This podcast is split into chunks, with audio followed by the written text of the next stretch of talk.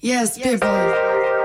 For the third production of Medical Dub, I wanna speak on behalf of the people fighting for freedom, fighting for the life, for all those who are overcoming hard times, for all those who are being stuck in this reality, and for all those who are feeling lonely. Don't forget that the music gonna heal you. The wheel is turning, keep your mind positive. Even if the weather cloudy, sun is shining, keep fighting, keep thinking.